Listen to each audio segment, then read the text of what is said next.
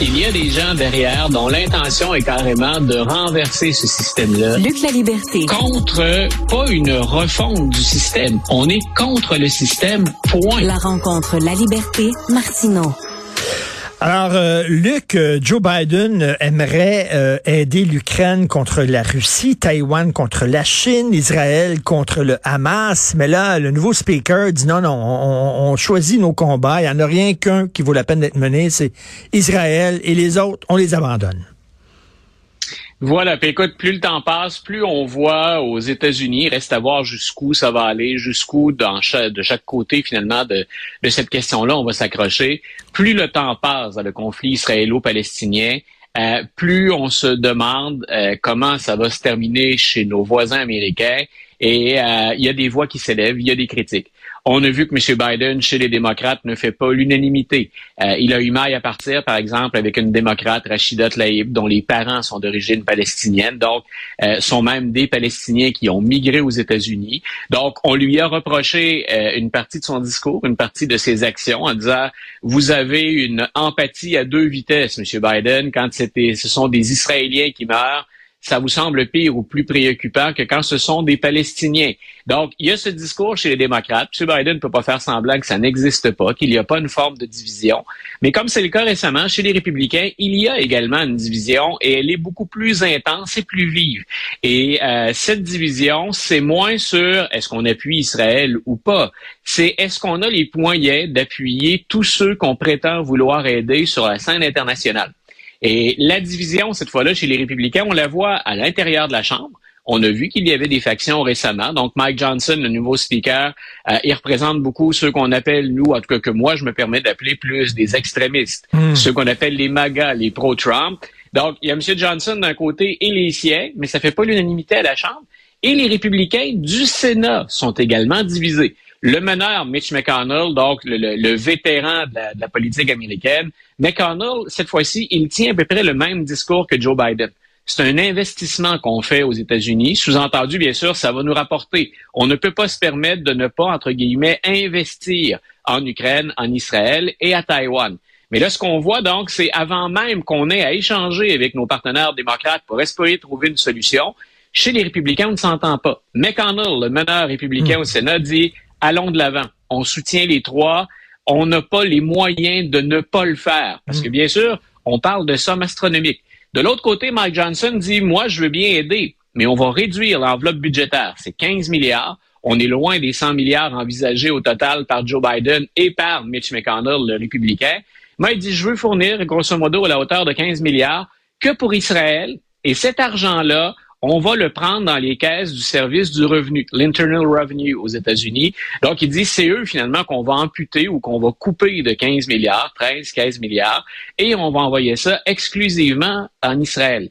Et, et là, ben, bonne chance. Ça veut dire que ben s'il y a déjà des débats dans les deux chambres, il faut toujours rappeler à tout le monde qu'avant qu'une loi donc entre en vigueur, faut que les deux chambres soient d'accord et que le président pose sa signature.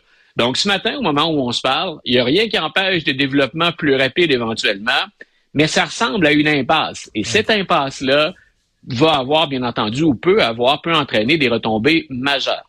Mais écoute, l'Internal Revenue, euh, avec son argent, finance des programmes sociaux. Donc, lui, il dit, on va couper dans des programmes sociaux. Puis on sait qu'aux États-Unis, ils ont beaucoup moins de programmes sociaux que nous. Là. Ils, ont, ils ont moins leur filet social est plus illimité que le nôtre.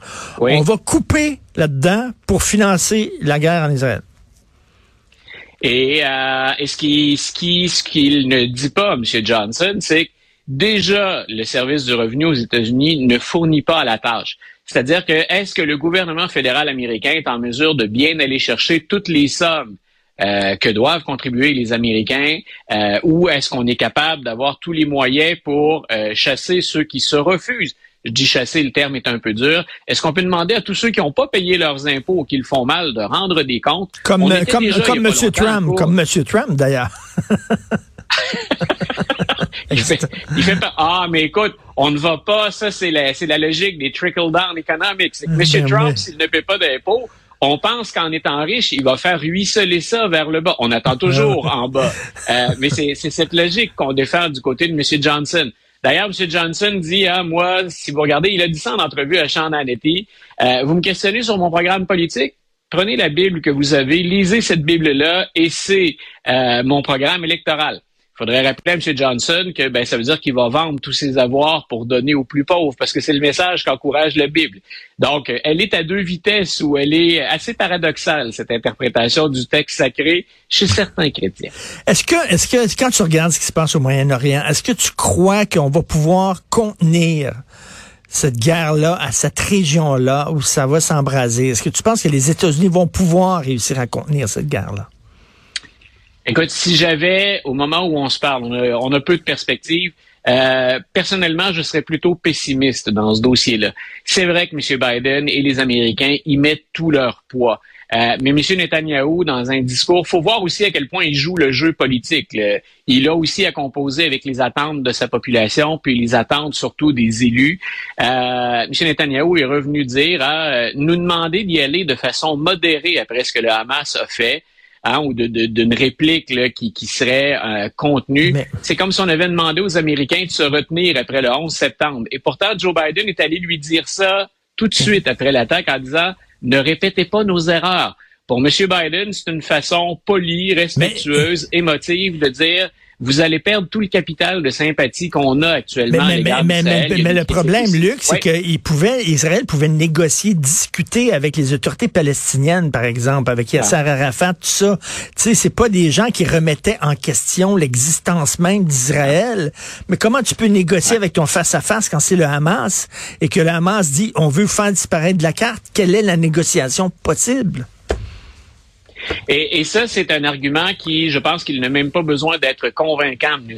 Netanyahu, quand il parle aux Israéliens ou qu'il parle aux gens qui représentent le gouvernement ou aux élus qui sont à la Knesset. Donc, je ne pense pas que ce soit, ce soit là le problème.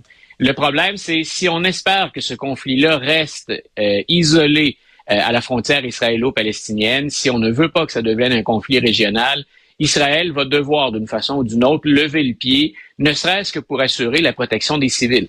Je pense que le Hamas n'a pas un grand capital de sympathie à l'échelle de la planète, et je pense qu'à peu près tout le monde, même les pro-palestiniens, vont s'entendre pour dire le Hamas est allé trop loin, que la grande majorité d'entre eux. Reste que maintenant, il y a des civils, et des civils qui sont confinés à un espace, on en a déjà parlé, qui est particulièrement restreint. Ils sont déjà empilés les uns sur les autres. Euh, jusqu'où va-t-on finalement euh, punir l'ensemble de la Palestine et l'ensemble des Palestiniens, surtout pour ce qu'a fait le Hamas? C'est là où Netanyahou joue gros. Puis c'est là où Joe Biden peut bien afficher ouvertement sa sympathie pour les Israéliens. C'est là, à un moment donné, où il se doit, lui aussi, euh, de considérer, ben, de prendre, lui, cette perspective qu'on n'a pas si on a été attaqué, mais de dire, c'est totalement démesuré comme réponse. Et j'ai peur que ce soit vers ça qu'on se dirige actuellement. Une poudrière. Merci beaucoup, Luc. Bonne journée. On se reparle demain. Merci. C'est tout le temps.